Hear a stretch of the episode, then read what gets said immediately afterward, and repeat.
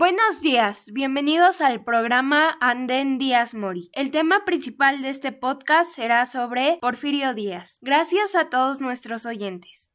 Hoy nos enfocaremos en descubrir más sobre este personaje y su periodo de poder. Así que empezamos con este capítulo tan interesante.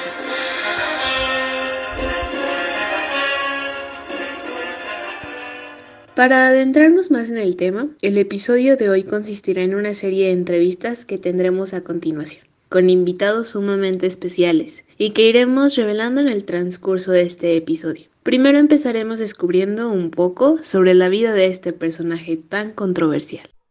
Así es, rápidamente les contamos que José de la Cruz Porfirio Díaz Mori, hijo de José de la Cruz Díaz y Petrona Mori, nació el 15 de septiembre de 1830. Fue hijo de una madre de origen mixteco y un padre de ascendencia española, pero el resto de su vida y el impacto que tuvo en el país lo iremos averiguando con nuestro primer invitado, el historiador Mario Galicia.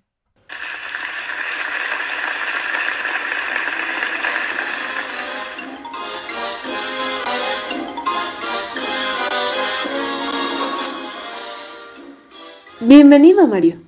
Hoy queremos descubrir un poco más sobre Porfirio Díaz. Es por ello que nos gustaría que nos cuentes algunos datos sobre él.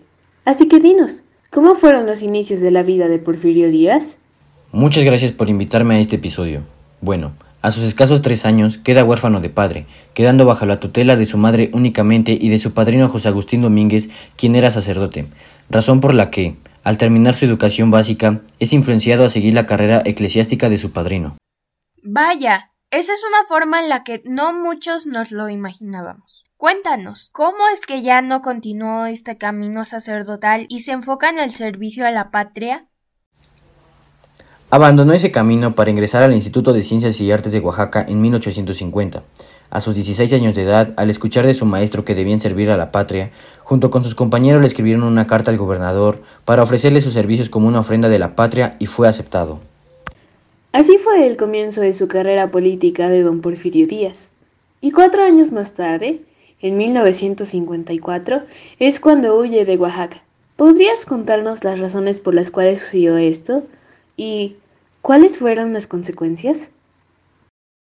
Esa huida fue debido a que el 1 de diciembre de 1854 vota en favor del general Juan Álvarez, o sea, en contra de Santana, cuando éste organizó su plebiscito para legalizar su gobierno. Es por lo que, al estar fuera de la ley, huye de Oaxaca y decide unirse a la revolución de Ayutla. Después, en 1955, Díaz fue nombrado jefe político del partido Ixtlán. Posterior a este primer puesto político, ¿qué acontecimiento importante sucedió en su vida? Es importante mencionar que tuvo un desempeño remarcable, lo que le permite alcanzar mayores rangos en su trayectoria a lo largo de los años. Sin embargo, su momento de éxito fue interrumpido por la muerte de su madre el 24 de agosto del mismo año, y tras vivir varios enfrentamientos y batallas, asume el gobierno provisional de Oaxaca en 1863. Sin embargo, pronto llegará el imperio de Maximiliano y Carlota, al cual se opondrá activamente. Rechazando la invitación a unirse al imperio, Díaz seguirá defendiendo sus ideales. Posterior a esto, acontecen ciertos eventos personales desafortunados en su vida, y en la de su esposa Delfina Ortega. ¿Podrías comentarnos un poco más sobre esto? Así es, él y su esposa tuvieron dos hijos quienes mueren a una corta edad a causa de fiebre cerebral, pero, por otro lado, en 1875 comparten la alegría por el nacimiento de su hija Luz Díaz Ortega. Retomando su carrera política, ¿cómo fue que Porfirio Díaz llegó a ejercer el mayor cargo político en su vida? Díaz acepta la nominación como candidato a la presidencia de la República el 2 de junio de 1871 en la que se enfrentará a Benito Juárez y Sebastián Lerdo de Tejada, en donde Díaz, al ser desfavorecido, suscribirá el plan de la Noria en contra de Juárez y posteriormente el plan de Tuxtepec, oponiéndose a Lerdo de Tejada, que finalmente le permitirían llegar al poder y comenzar su dictadura de más de 30 años. Este fue un largo periodo con muchos detractores, pero a la vez con múltiples partidarios, algo que comentaremos más adelante con los siguientes invitados. Pero antes, finalmente cuentan. ¿Cómo fueron sus últimos días de vida? Al finalizar el porfiriato, él se embarcó a Europa desde 1911 y residió en París, Francia, sus últimos días de vida, hasta que finalmente muere el 2 de julio de 1915. Pues esto ha sido un poco sobre la vida de Porfirio Díaz. Agradecemos la participación de nuestro primer invitado y pasamos con las preguntas de nuestros dos próximos invitados, los historiadores Eric Torres y Valentina Gutiérrez. Bienvenidos.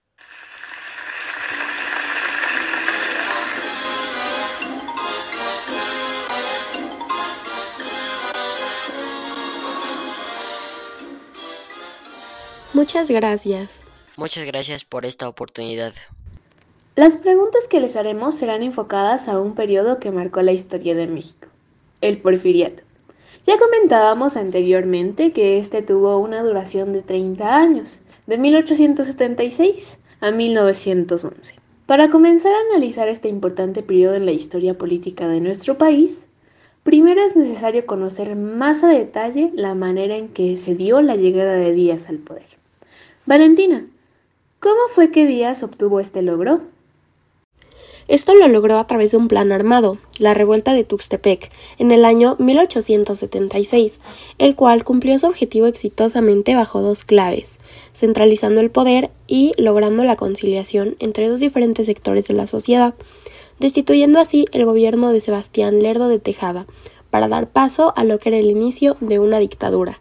El gobierno de Díaz fue una época de muchos contrastes, razón por la cual es un periodo que requiere de un profundo análisis en las diferentes implicaciones de su gobierno.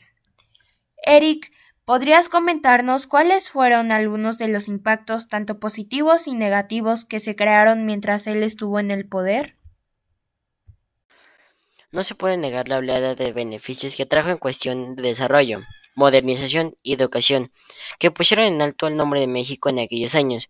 Pero los impactos del gobierno autoritario de Díaz no fueron únicamente de carácter positivo, ya que el porfiriato también arrastró consigo una serie de injusticias para el pueblo mexicano, especialmente hacia obreros que, cansados de la opresión, serían unos de los detonantes para que más adelante se desatara la Revolución Mexicana el 20 de noviembre, otro importante suceso para este país. Sabemos que en 1880 el militar Manuel González toma posesión del poder presidencial. ¿Consideran que fue este acontecimiento un verdadero cambio de poder? ¿Y por qué?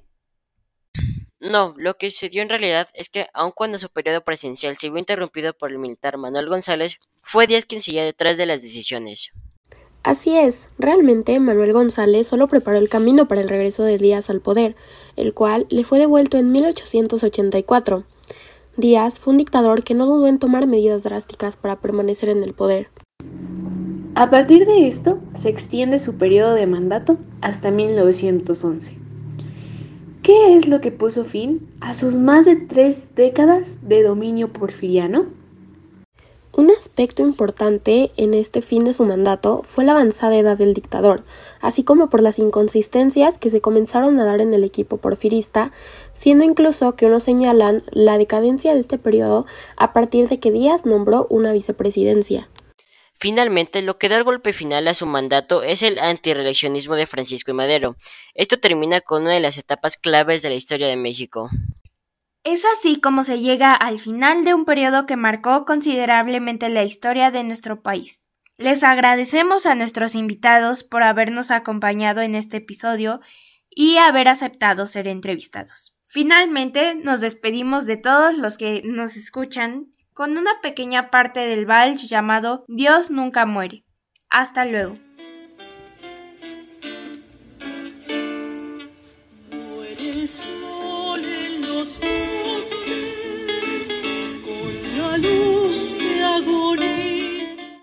Créditos. Paulina y Andrea representando a las entrevistadoras, Mario, Valentina y Eric como invitados y entrevistados.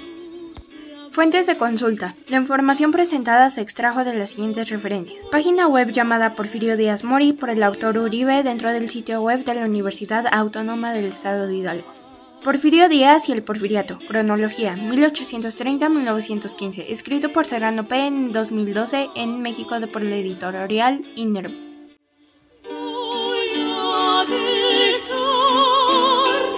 las cosas